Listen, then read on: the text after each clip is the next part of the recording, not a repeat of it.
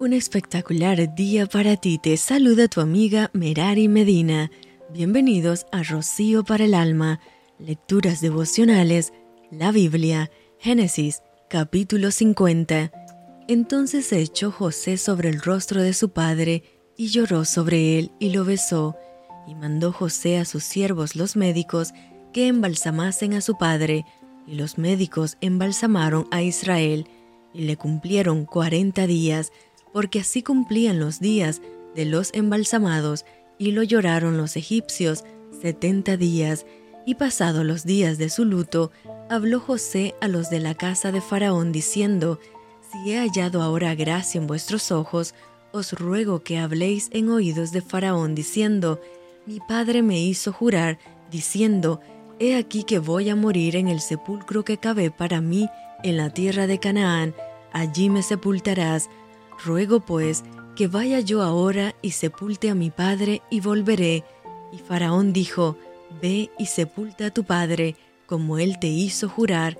Entonces José subió para sepultar a su padre, y subieron con él todos los siervos de Faraón, los ancianos de su casa, y todos los ancianos de la tierra de Egipto, y toda la casa de José, y sus hermanos, y la casa de su padre, Solamente dejaron en la tierra de Gosén sus niños y sus ovejas y sus vacas. Subieron también con él carros y gente de a caballo, y se hizo un escuadrón muy grande, y llegaron hasta la era de Atad, que está al otro lado del Jordán, y endecharon allí con grande y muy triste lamentación, y José hizo a su padre duelo por siete días. Y viendo los moradores de la tierra, los cananeos, el llanto en la era de Atad, dijeron, llanto grande es este de los egipcios, por eso fue llamado su nombre Abel Misraín, que está al otro lado del Jordán.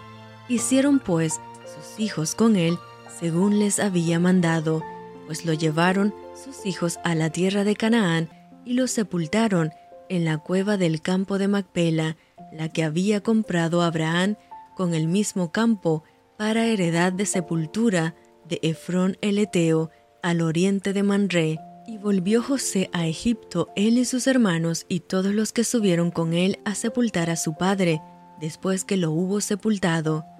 Viendo los hermanos de José que su padre era muerto, dijeron, quizás nos aborrecerá José y nos dará el pago de todo el mal que le hicimos. Y enviaron a decir a José, tu padre mandó antes de su muerte diciendo, así diréis a José, te ruego que perdones ahora la maldad de tus hermanos y su pecado, porque mal te trataron. Por tanto, ahora te rogamos que perdones la maldad de los siervos del Dios de tu Padre. Y José lloró mientras hablaban. Vinieron también sus hermanos y se postraron delante de él y dijeron, Henos aquí, por siervos tuyos. Y les respondió José, No temáis, ¿acaso estoy yo en lugar de Dios? Vosotros pensasteis mal contra mí, mas Dios lo encaminó a bien para hacer lo que vemos hoy, para mantener en vida a mucho pueblo. Ahora pues, no tengáis miedo, yo sustentaré a vosotros y a vuestros hijos. Así los consoló y les habló al corazón. Y habitó José en Egipto, él y la casa de su padre, y vivió José ciento diez años, vio José los hijos de Efraín hasta la tercera generación. También los hijos de Maquir, hijo de Manasés, fueron criados sobre las rodillas de José.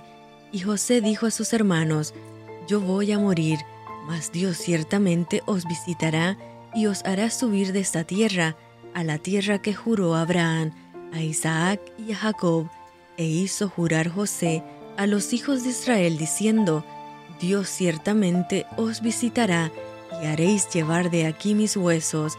Y murió José a la edad de ciento diez años, y lo embalsamaron, y fue puesto en un ataúd en Egipto.